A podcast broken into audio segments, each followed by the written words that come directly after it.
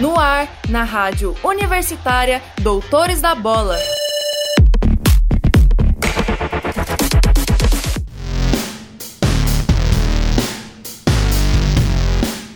Olá, ouvinte! Eu sou Amanda Dutra e começa aqui o Doutores da Bola, seu programa esportivo da Rádio Universitária. E hoje, neste dia 20 de maio de 2022, você vai conferir um audiodocumentário intitulado Relatos de Vínculos entre Torcedor e Time.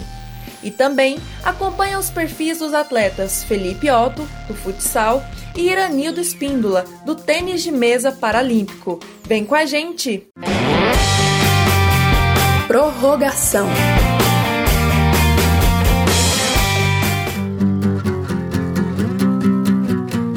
Fenômeno do tênis de mesa paralímpico brasileiro, Iranido Espíndola teve seus primeiros contatos com o esporte como ferramenta de reabilitação.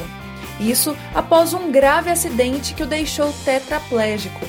Desde então, o atleta natural de Silvânia se tornou multicampeão e entre as suas principais conquistas está a medalha de bronze nos Jogos Paralímpicos do Rio, em 2016.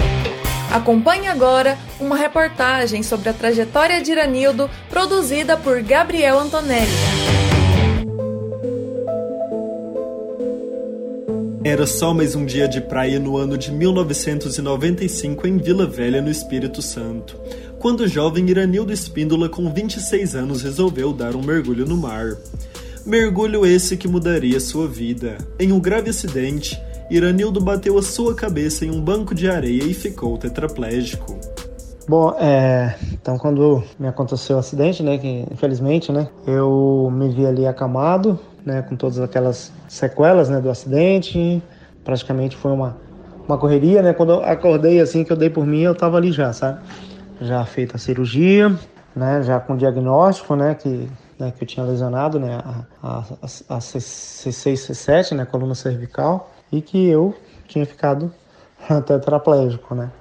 Então foi assim na lata, né. Eu sempre sempre foi objetivo na minha vida e, e, e, nesse momento não foi diferente. Eu falei não, eu quero saber de tudo, né, para que eu preciso saber do meu inimigo para mim, né, saber com que armas eu vou lutar contra ele. Né?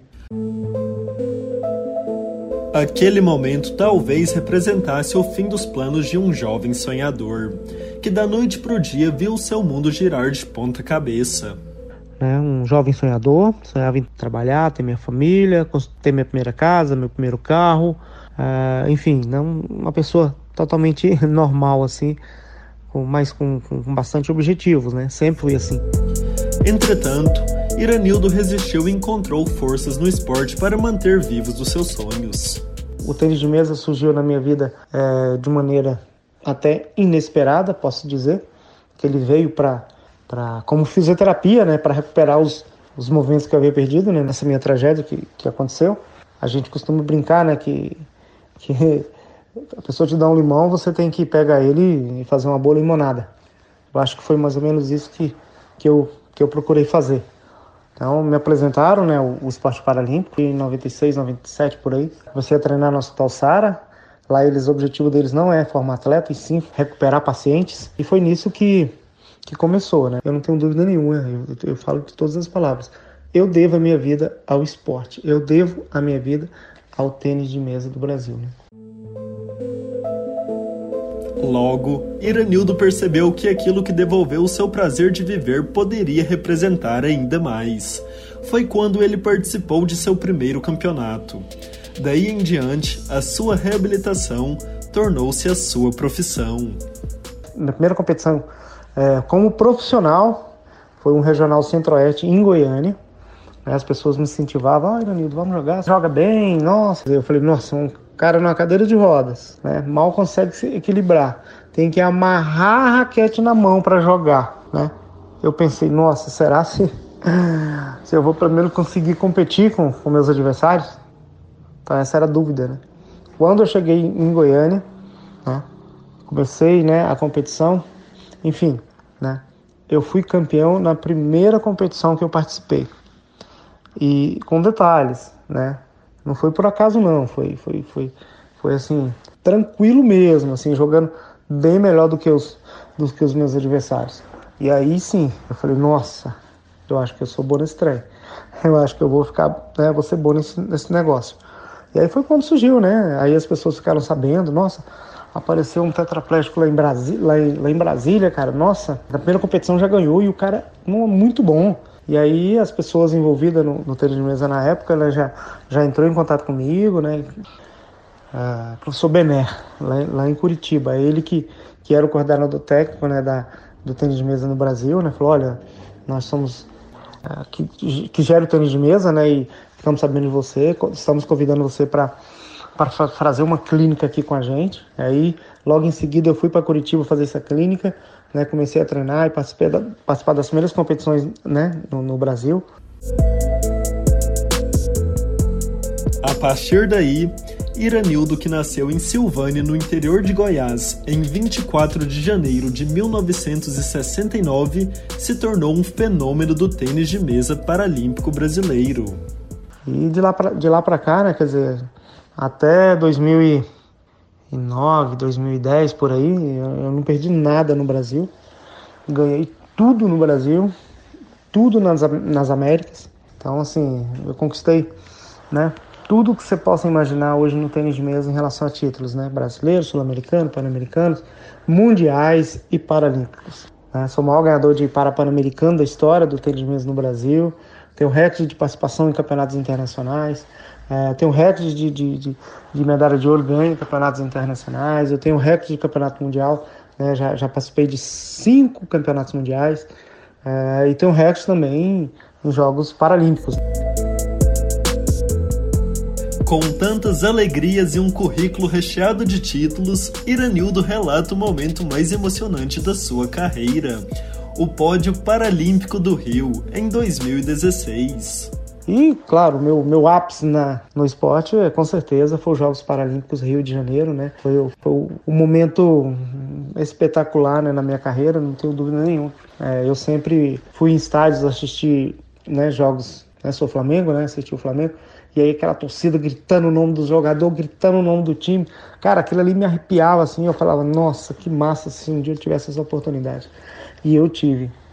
Eu tive essa oportunidade no Rio de Janeiro, pavilhão Rio Centro, eu acredito ali mais de, de 8 mil pessoas, lotado o ginásio, lotado o ginásio, né, as pessoas batendo pé na arquibancada e gritando meu nome, né, gritando o nome dos meus companheiros ali, que nós, nós ganhamos a medalha de bronze, e Iranildo, nossa, aquilo para mim, é, eu estava nas nuvens e fiquei, meu Deus, estou realizado na, na minha carreira.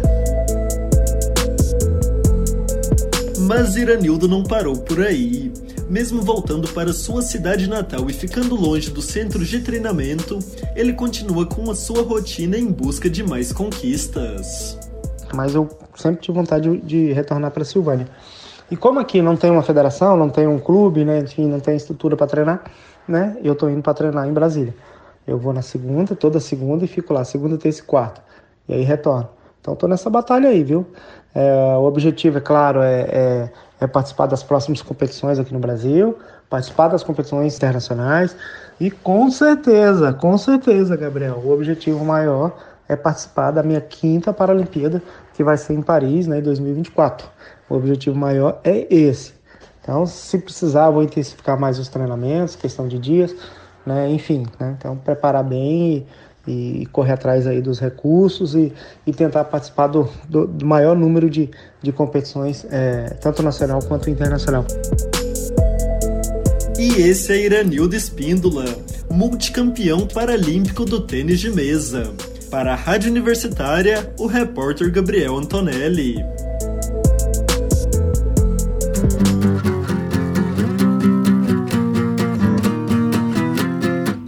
Felipe Otto jogador de futsal do AEMA Mariópolis, um time paranaense da Série Ouro 2022.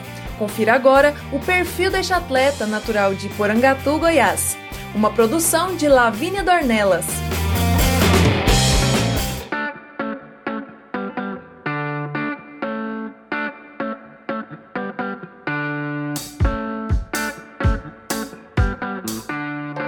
Uma família de atletas a linhagem sucessiva de jogadores de futsal, passada de geração em geração, de pai para filhos.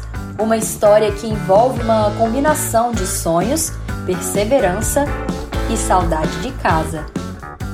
Falar do Felipe, meu filho, é especial. Saiu cedo para seguir essa carreira de futebol que ele gosta e eu dei todo apoio para ele e graças a Deus está no caminho certo. Felipe Otto é filho de Nara Silva e Divino Mendes. Nasceu no dia 25 de março de 1999 em Porangatu, Goiás, cidade natal de seus irmãos. Atos Christian, também jogador de futsal na Espanha, e Isabela Mendes, graduanda de Educação Física. Uma família que possui o esporte como paixão. Minha história no futsal começou bem cedo. Sempre fui apaixonado pelo esporte, sempre gostei muito e minha família toda sempre jogou futsal, tanto meu pai como meu irmão. Iniciou nas escolinhas de Porangatu apenas como diversão, mas como a maioria dos garotos, o goiano imaginava ser jogador profissional. Bom, e a vida é como uma estação de trem em que a todo momento oportunidades vêm e vão. Cabe a nós estarmos preparados e atentos para cada uma delas. Felipe Otto teve a primeira proposta da carreira para jogar em uma categoria de base em Campo Norte, em um campeonato goiano. Morei ali três anos em Rio Verde, disputando o Campeonato Goiano, Metropolitano, Copa Goiás e a Taça Brasil. E no último ano eu recebi uma proposta para ir para o Paraná, para Francisco Beltrão, no Marreco, para jogar no Sub-20. Porque era o sonho dele, era o que ele sempre quis, era o que ele batalhou e batalha até hoje para isso. Então nós apoiamos 100%. Aqui começa uma história de maior distância física com a família. E nunca é fácil ter que deixar para trás quem você ama.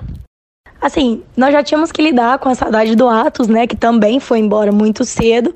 Então, quando o Felipe quis seguir os mesmos passos e quis uh, embora atrás do sonho deles, a gente não, não teve outra escolha a não ser apoiar, né? Nossa família sempre foi muito unida e principalmente quando se trata do, de sonhos, de, de vontades, a gente sempre se apoia muito. Que se ele quis seguir essa carreira, faz parte. Já há alguns meses no Paraná, Felipe recebeu uma proposta para uma equipe profissional que disputa a Série Prata, a chamada Ema Mariópolis, onde permaneceu por dois anos, 2019 e 2020. O ano novo, 2021, veio com novas oportunidades. 2021 recebi uma proposta para ir para Guarapuava para defender a, as cores do CAD. Conversando com a minha família, aceitamos essa proposta. No início de 2022, recebi novamente uma sondagem pela equipe de Aima Mariópolis, onde eu já tinha jogado dois anos. E conversando com minha família, aceitamos retornar novamente para Aima Mariópolis para jogar a Série Ouro. Como grande parte dos goianos, o atleta gosta de sertanejo. E para dar uma acalmada, escuta gospel. Quando o assunto é personalidade, Felipe é bem tranquilo e muito apegado à família. Bom, o Felipe sempre foi muito extrovertido, muito brincalhão, né?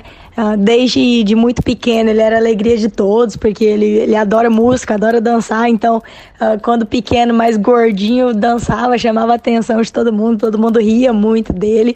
Ele sempre foi esse cara muito brincalhão, desde novinho até hoje, ainda continua assim mas também é muito mole, tem um coração muito bom, é um, um menino muito carinhoso também. Então ele tem esse lado dele artista, né, digamos assim, mas tem esse lado dele de, de coração bom, de ser muito prestativo, muito carinhoso, ser companheiro também. Meu filho é coração. Amo meu filho.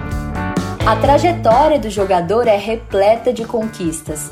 Dentro de Goiás, o seu estado de origem, possui vitórias muito almejadas.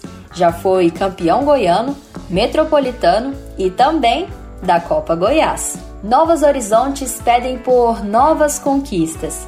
No estado do Paraná, os objetivos eram outros.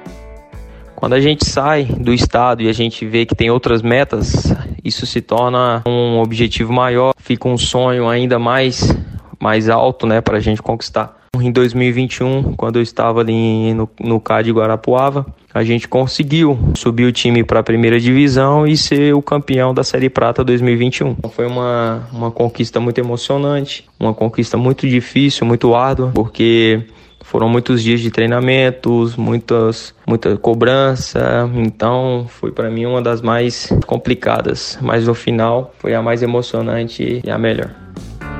Como todo atleta profissional, Felipe possui uma rotina muito atarefada, mas conta que é muito prazerosa. Quando temos grandes sonhos, precisamos de muita entrega. Assim como, como qualquer outro sonho, você precisa batalhar e você precisa fazer a sua parte de sacrifício. A rotina do atleta de futsal costuma ser um pouco desgastante. Trabalhamos por dia dois períodos, academia, quadra, é, geralmente quadra os dois períodos, tanto na parte da manhã como na parte da tarde. É um trabalho que, como a gente gosta, se torna prazeroso. Felipe Otto ainda tem muitos caminhos a desbravar e muitas vitórias para alcançar. Como uma caneta que aos poucos vai preenchendo papel, o goiano trilha a sua jornada. Com uma conquista de cada vez, o mundo será pequeno para os sonhos do jovem atleta. E mesmo que seja ficar longe da família, mas se é para o sonho, de, é, sonho dele, se é para o bem dele, a gente apoia, a gente entende e mesmo à distância a gente continua presente para tentar suprir essa saudade. Mas a gente entende, a gente apoia, a gente torce de longe, tenta encontrar alguns meios para suprir essa, essa falta, digamos assim. Pode correr atrás dos seus sonhos, Felipe. Sua família e a sua cidade natal sempre estarão torcendo por você. Com as informações, a repórter Lavínia Dornelas para a Rádio Universitária.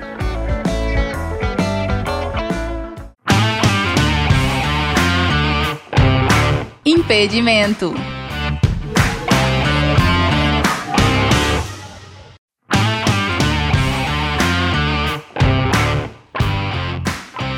No audiodocumentário Relatos de Vínculos entre Torcedor e Time, você confere histórias e experiências de torcedores dos mais variados clubes brasileiros, contadas com muita emoção e bom humor. Os entrevistados são de diferentes regiões do Brasil e contam curiosidades e momentos marcantes com o time do coração. Acompanhe a seguir a produção de Bruna Alves, Gabriel Alves, Gabriel Antonelli, Pedro Marinho e Sara Borges.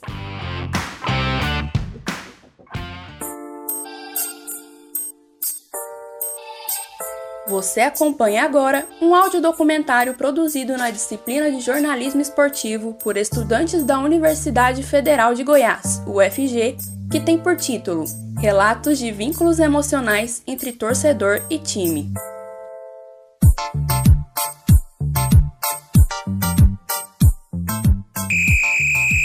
Então, meu nome é Paolo, é, sou do Rio de Janeiro, torço pelo Flamengo. É, meu nome é Sherida, eu tenho 25 anos, sou de Fortaleza, Ceará. É, sou torcedora do Fortaleza. Meu nome é Isa Pamela, sou de Betim, Minas Gerais, e eu torço para o Clube Atlético Mineiro. Olá, meu nome é Rayane Pantoja, tenho 20 anos, moro em Belém, do Pará. Sou remista, apaixonada pelo Clube do Remo. Meu nome é Biratã Francisco, é, sou professor Ubira, né? É, torcedor do Atlético, do Atlético Goianiense. Eu represento a página do Verdão Sincero. Eu cresci dentro do Goiás. Oi, meu nome é Maicon, eu tenho 19 anos e torço pro Vila Nova.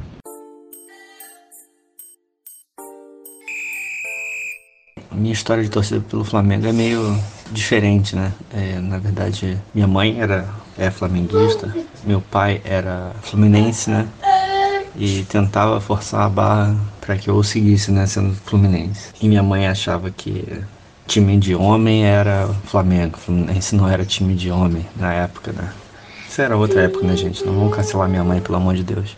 E aí ela fez de tudo para eu ser Flamengo. Ela me dava me deu camisa do Flamengo, me dava álbum de figurinhas na época, figurinha do Flamengo, aquele negócio todo. Me, me falava do Zico. E aí, por conta dela, eu, eu virei Flamengo. E eu comecei a torcer pro Galo é, através do meu pai. Meu pai sempre acompanhou muito o Galo, não, é, não era muito de ir ao estádio, mas sempre ali antenado em todos os jogos, em todas as atualizações do time, contratações, sempre acompanhando os canais de esporte e sempre me mantendo informada também, me, me ensinando a torcer pro Galo. O meu pai é torcedor do Fortaleza. Ele foi influenciado pelo meu avô, o pai dele, também torcedor do Fortaleza. É, e desde criança, eu achava muito bonitas as camisas que meu pai usava, as camisas do time. É, e conforme eu fui crescendo, ficando mais adolescente e tal, eu fui aprendendo um pouco mais sobre futebol e me interessando.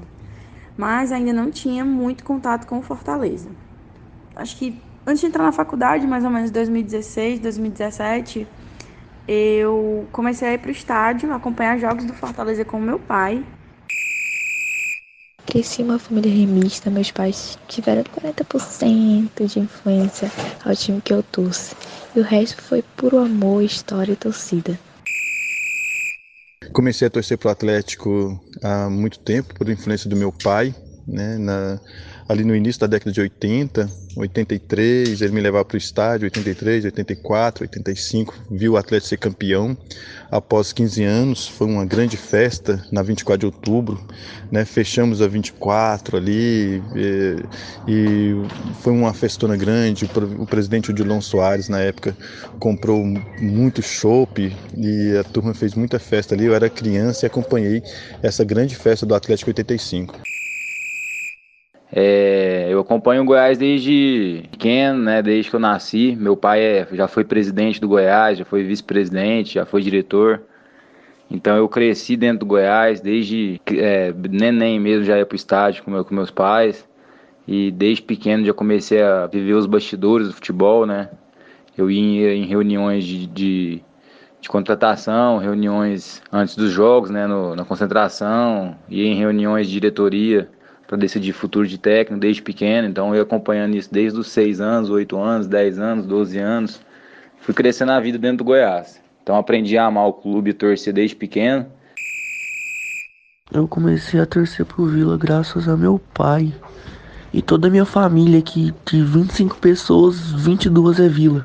E eu tô lá todos os jogos, cara. Eu só perco o jogo se for caso de vida ou morte. Então, Vila é parte da minha família, parte da minha vida. Tudo que eu faço tem Vila no meio.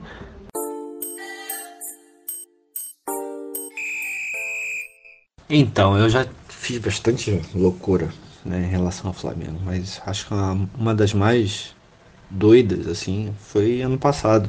Tive que fazer uma cirurgia no, no joelho. A, a, a cirurgia foi decidida meio em cima da hora e eu já tinha tudo pronto para ir pro Uruguai para ver a final da Libertadores. E aí o médico falou, olha, não tem condição de você ir pro, pro jogo assim não, cara. Não tem condição de você ficar num estádio, você não vai estar tá dobrando o joelho ainda. E o médico falou, olha, vamos fazer uma consulta na semana do jogo. E aí chegou na no dia, eu tava andando de muletas ainda. E ele falou, Paulo, cara, se você me prometer colocar uma tala nesse joelho você ir meio mancando mesmo, com a tala. E você usar muleta, eu deixo você ir no jogo. E fiz isso. Eu fui para eu fui para Montevidéu. É, entrei de muleta no estádio. Eu achei que eu, a polícia nem ia deixar eu entrar de muleta, mas eu entrei de muleta no estádio, com a perna toda enfaixada, e fui ver o jogo do Flamengo. Eu vou te dizer que eu ainda não fiz uma grande loucura, porque eu tô salvando essa loucura pro jogo contra o River Plate. Eu fiz uma promessa de que se o Fortaleza vencer o River Plate na Arena Castelão, que é o nosso estádio, eu vou fazer uma tatuagem, vou tatuar o leão e tal do time. E eu tô na expectativa do caramba para esse jogo. É, se a gente vencer, vai ser histórico, vai ser surreal, assim.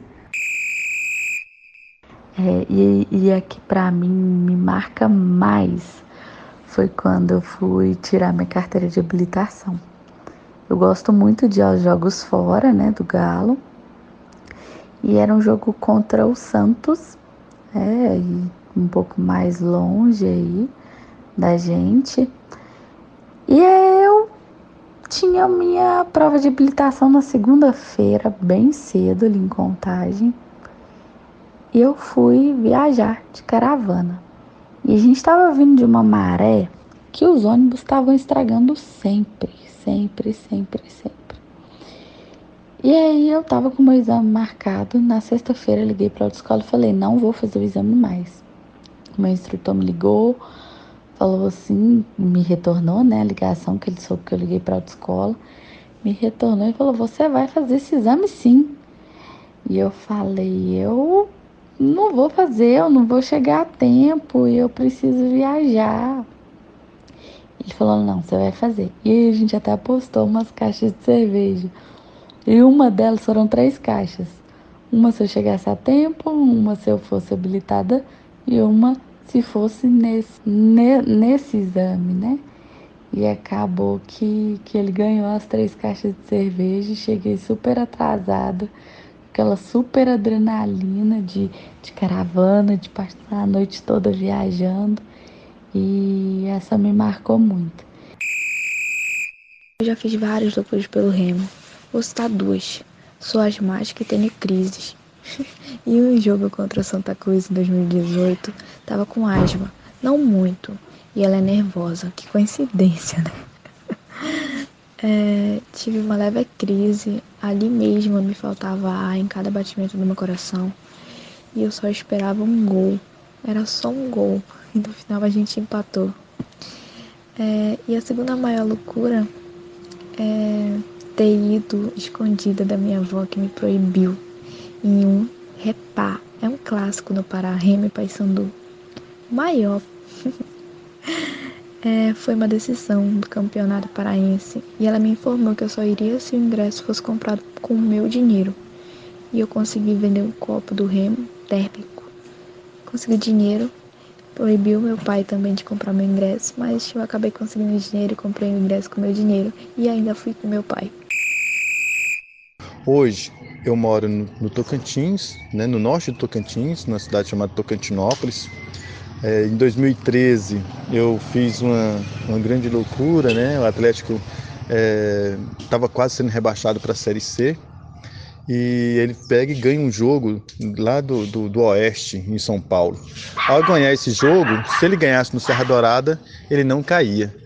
E eu e o jogo era num sábado à tarde e eu peguei um saí do serviço aqui só, só tinha só segunda-feira eu tinha que trabalhar de novo né eu tava trabalhando era sexta-feira sexta-feira terminou o serviço peguei um ônibus um ônibus muito velho muito é, difícil de viajar nele e foi 24 horas de viagem até chegar em Goiânia para assistir o jogo do Atlético. Desci na rodoviária, já estava quase na hora do jogo, passei em casa, busquei a família e fomos tudo para Serra Dourada. Tem uma loucura muito doida também. Eu morava no setor aeroporto e o jogo do Vila contra o Juventude em 2018 no Serra Dourada. Eu não tinha grana para ir no jogo, eu só tinha o do ingresso. Eu fui e voltei andando. Apenas. Eu não tinha nem do ônibus, pô. Tinha do ingresso. Eu fui e voltei andando. Cara, loucura, loucura, sim. Acho que na, na época eu era mais novo, que eu ia para os jogos com a Força Jovem, né? Cantando, balançando bandeira, pra, muitas vezes apanhando a polícia, né? Principalmente. E teve uma vez que eu tava voltando de um jogo, indo embora, eu não participava de arruaça, eu gosto, gosto muito da torcida, daquela emoção, mas a parte que eles cometem até crimes, né? Isso aí eu não compactuo. E aí acabou que no ônibus que eu tava, alguns torcedores, poucos, né? De 200 pessoas estavam no ônibus, só uns quatro derrubou, quebrou a janela do ônibus com o pé e derrubou essa janela. E nisso a polícia fechou o ônibus e já chegou arrebentando com todo mundo. E eu lembro que eu saí correndo e uns quatro policiais apontou arma para mim. Mas não atirou não, porque eu tô vivo ainda.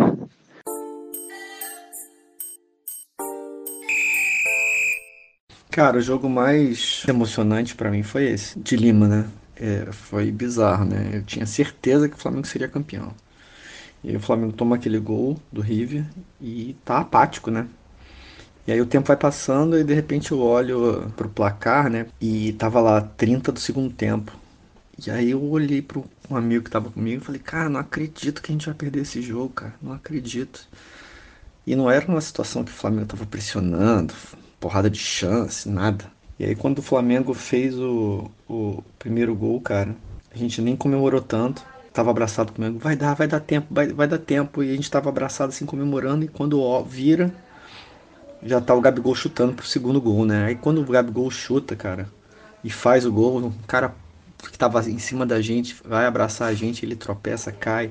E aí a gente rola, né? Nós três na, na arquibancada. E aí bate um monte de gente, cai junto e, e é aquela festa, aquela alegria. Eu acho que até agora, né? O mais emocionante, que eu tenho uma memória muito vívida, é o último jogo de domingo passado, que foi a final da Copa do Nordeste, que fomos campeões. Estádio lotado, 60 mil pessoas, e eu fiquei na torcida organizada, que é onde eu sempre gosto de ficar. E a energia é muito incrível, as músicas, eu choro, eu me emociono. Para mim, os jogos mais marcantes são os jogos de quando o Galo não tá indo bem, porque a intensidade da gente que tá sempre nos jogos, aquela força, o vigor que a gente tem para poder trazer a vitória do Galo, é um sentimento que eu não sei se eu vou saber desenhá-lo aqui da melhor forma. O meu jogo mais emocionante também foi o final do Paraense de 2018. Nossa torcida foi chamada de perdedores. Vai ser fácil ganhar deles, eles disseram, bem antes da hora. No final ganhamos de 1 a 0. Não foi muito, mas foi o que nos tornou campeão. Eu acho que não tem como falar sobre um jogo só emocionante. Eu acho que esse jogo da, é, da, da, série, da série B né, contra o Guaratinguetá foi um jogo muito importante, porque se o Atlético caísse, ele ia para a Série C e seria difícil retornar novamente. Foi um jogo que a torcida do Atlético compareceu, ela não tinha ido nos outros jogos, e nesse jogo ela resolveu ir. Foi mais de 20 mil torcedores no, no Serra Dourada, né, empurrando o time, num dia de chuva. Então foi um jogo muito emocionante. O Atlético fez o gol aos 42 minutos e depois aos 46 ele fez o segundo gol. E eu acho que o, o, título de 2007 também é inesquecível, o gol do Anailson, né, é, no segundo tempo. O Atlético estava muito tempo sem ganhar título, 19 anos, então foi um, foi um título inesquecível. Sobre o jogo mais marcante, com certeza foi a final da Sul-Americana, né? Onde o Goiás foi mais longe numa competição sul-americana, apesar de ter já ido para Libertadores, mas na Sul-Americana ele foi para a final, venceu a final aqui por 2 a 0 e assim, jogou, a gente foi ver uma final e viu um time jogando muito bem, ganhando com, com propriedade. E aí todo mundo ficou na expectativa do título, né? Assim, para mim para todos os torcedores, o Goiás foi campeão, porque no jogo da volta foi completamente roubado, a arbitragem roubou, né, assaltou o Goiás lá na Argentina, acabou perdendo o título. A gente sabe que não foi por culpa do, do time.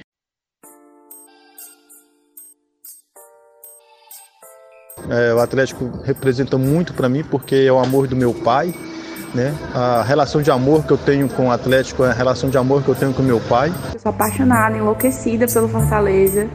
Eu já sou louca pelo Galo por natureza. Cada jogo, cada momento já é uma, uma grande loucura. Eu fui crescendo, fui pegando algumas épocas boas do Flamengo. É, e aí acabou consolidando, mas a maior razão é a minha mãe. História aí com o Goiás Esporte Clube aí desde que eu nasci até hoje. E ainda sou um torcedor apaixonado. E eu amo meu time. Um amor que não tem explicação, que defina o que eu sinto quando eu falo Clube do Remo. Só sei sentir. Então, Vila é parte da minha família, parte da minha vida. Tudo que eu faço tem Vila no meio.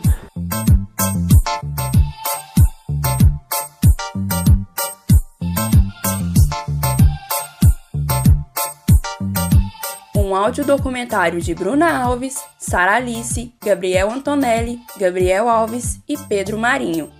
Participação dos torcedores: Ubiratã Francisco, Rayane Pantoja, Elisa Pamela, Página Verdão Sincero, Paolo CRF e Sherida Lisboa. Edição realizada por Pedro Marinho, orientação do professor Ricardo Pavan.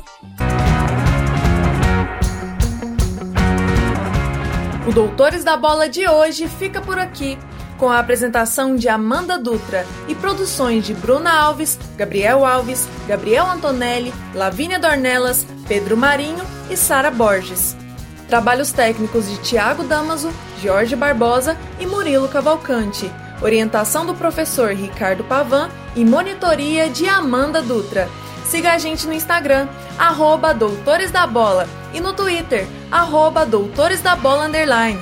Acesse o site radio.ufg.br e fique muito bem informado. Acesse também o site do Doutores da Bola. Pesquise por Doutores da Bola UFG 870.wordpress.com e confira notícias e reportagens sobre o mundo esportivo. Você pode conferir o programa de hoje e também os anteriores no Spotify e Deezer. Basta procurar por Rádio Universitária UFG Laboratórios. Até a próxima!